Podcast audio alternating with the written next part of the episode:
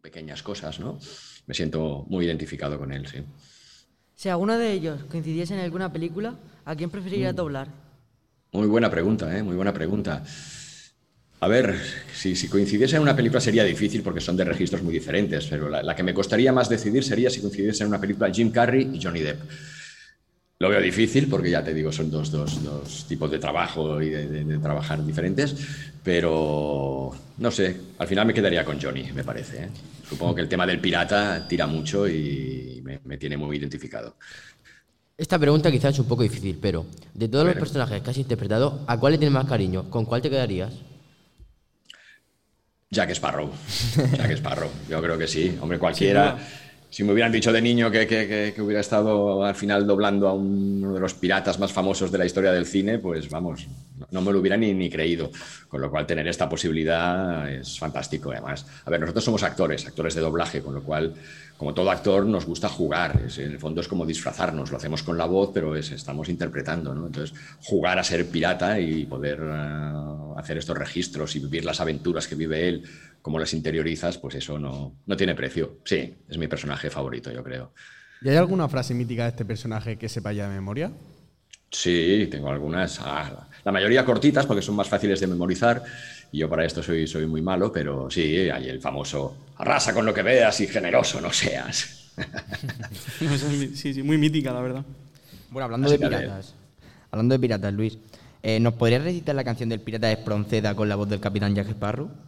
Venga, vamos, vamos a por ello. Voy a, voy me- poner un poco de música épica de fondo para, para meternos en situación. Eso no- nos ambienta, ¿eh? Sí, sí, Perfecto. sí, sí. Nos saltaré algún trocito, ¿eh? Seguramente, porque si no es muy largo y se nos acabaría el tiempo, ¿eh?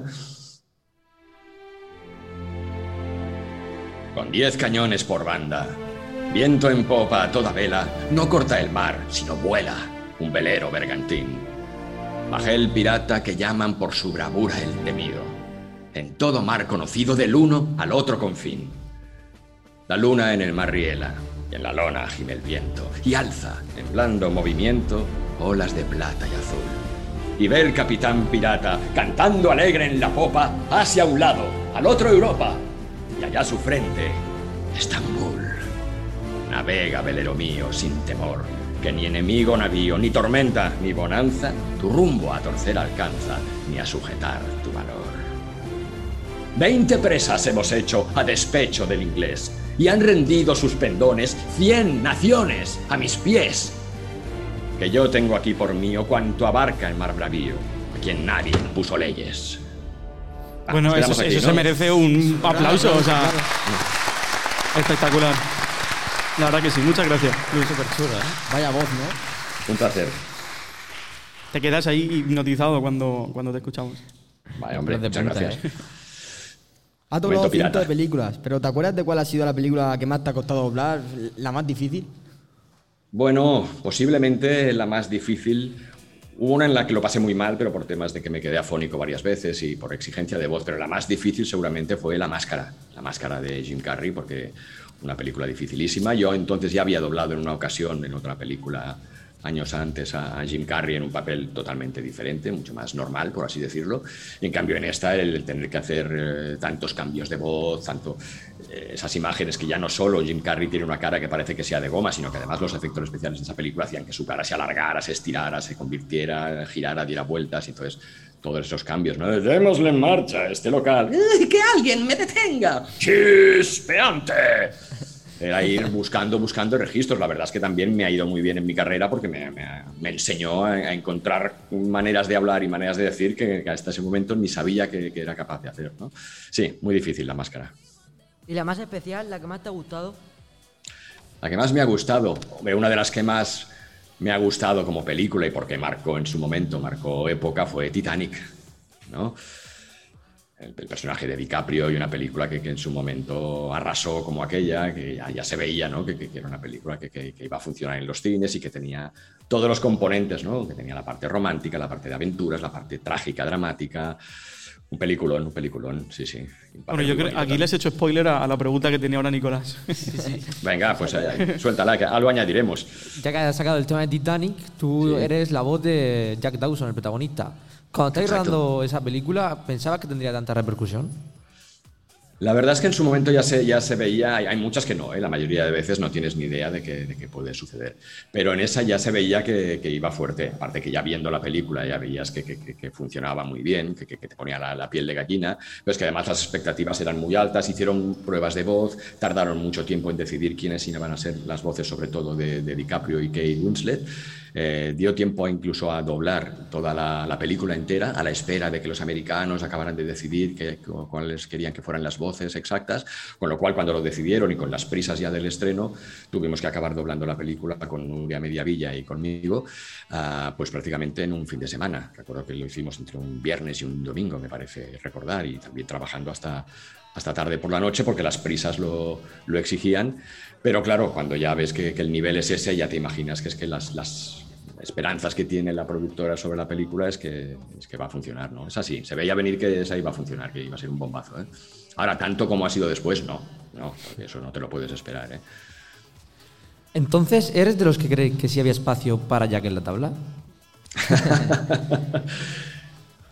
Por supuestísimo que había espacio para Jack en la tabla, con un poco de buena voluntad, pero bueno, hay que entender que el lenguaje cinematográfico pues tiene sus, trampas, ¿no? Y tiene su propia manera de explicar una película. Hay muchas escenas que, no puedes estar pendiente de si eso que ha salpicado es salsa de tomate o es sangre de verdad. No, no sé, nos están explicando una historia y nos tienen que hacer creer una historia, pero no deja de ser lo que ha sido siempre una obra de teatro llevada a las pantallas, ¿no? Y bueno, Luis, Con lo cual, esas licencias cinematográficas hay que, hay que Claro. permitirlas. A mí me, me gustaría preguntarte si nos puedes contar así un poco brevemente cómo es el proceso de, de grabación de una película, ¿no? ¿Cómo se dobla? ¿Qué proceso se Pues sigue? Mira, básicamente se resume muy fácil. Cuando llega la película al estudio de doblaje que se tiene que encargar, la manda a traducir, o sea, a ver la figura de un traductor o traductora que se encarga de, de la traducción literal de todos los diálogos de, de la película, luego pasa a manos del ajustador o adaptador, que puede ser el mismo director de doblaje o no. Eh, que se encarga de que esos diálogos traducidos, literales, queden ajustados a las bocas. Bueno, nosotros lo tenemos que sincronizar, lo tenemos que meter en los labios de los actores y actrices que ya han hecho esos papeles que sincronice con las bocas y que además mm, muchas veces hay idiomas como el inglés que, que- que muy pocas sílabas dan mucha información traducidas al castellano, por ejemplo, y, hay que sintetizar, muchas veces hay que resumir conceptos porque la, la duración de las sílabas tiene que ser equivalente para que, que funcione, ¿no? O sea que la adaptación de diálogos es muy importante. El director de doblaje hace el casting, propone los nombres de las personas que cree que las voces encajan más. El cliente lo aprueba y el proceso de doblaje pues dura aproximadamente, es una película importante de cine, pues puede durar una semana de trabajo con horarios bastante amplios. ¿eh? Tenemos unos horarios bastante férreos y de muchas horas cada día. Para una película destino televisión, que los presupuestos son mucho menores y que el proceso es mucho más rápido, pues seguramente la película en cuatro días pues puede estar doblada. Luego viene el proceso de mezcla, evidentemente, con todas las pistas que todos los actores hemos grabado por separado.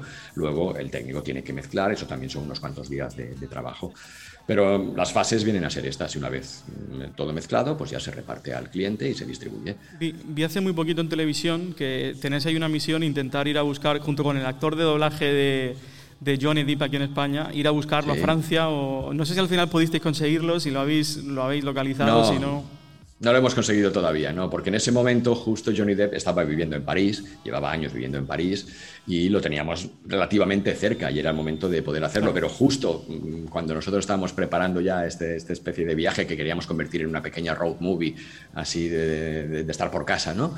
Ah, justo él se separó de su mujer, Johnny Depp, eh, se separó de Vanessa Paradis, volvió a Estados Unidos, con lo cual yo lo ha dificultado mucho más. Hacer esta escapada así en coche es una aventura y tirarse hasta París es una cosa, irse hasta Los Ángeles pues ya Es otra, claro. es otra, ¿no? Porque bueno, irte a París y que no te... Parte de la historia era que él tampoco nos quisiera recibir, que pensara, vaya par de locos, ¿no? Este Luis Posada y este Bernard Costa, ¿no? Que es el chico que hace el doble de imagen de, de Johnny Depp. Pero claro, irse a Los Ángeles para que no poder ni verle también, pues es un poco arriesgado, sí.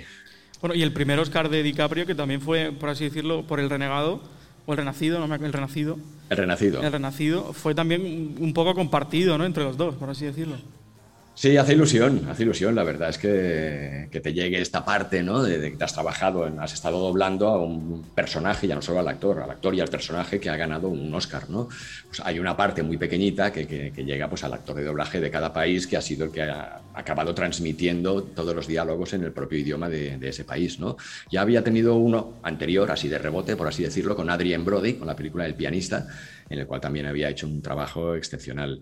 Excepcional. O sea que en- dijéramos que en ese sentido tengo dos, dos Oscars indirectos en mi carrera.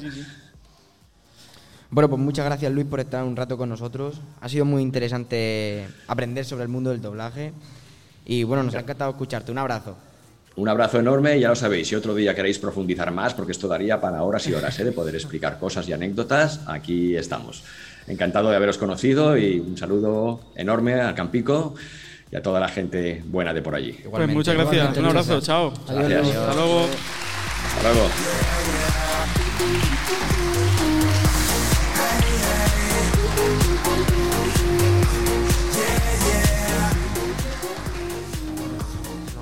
Después de esta charla con este gran actor de doblaje, nos marchamos unos minutos y volvemos enseguida con más rec.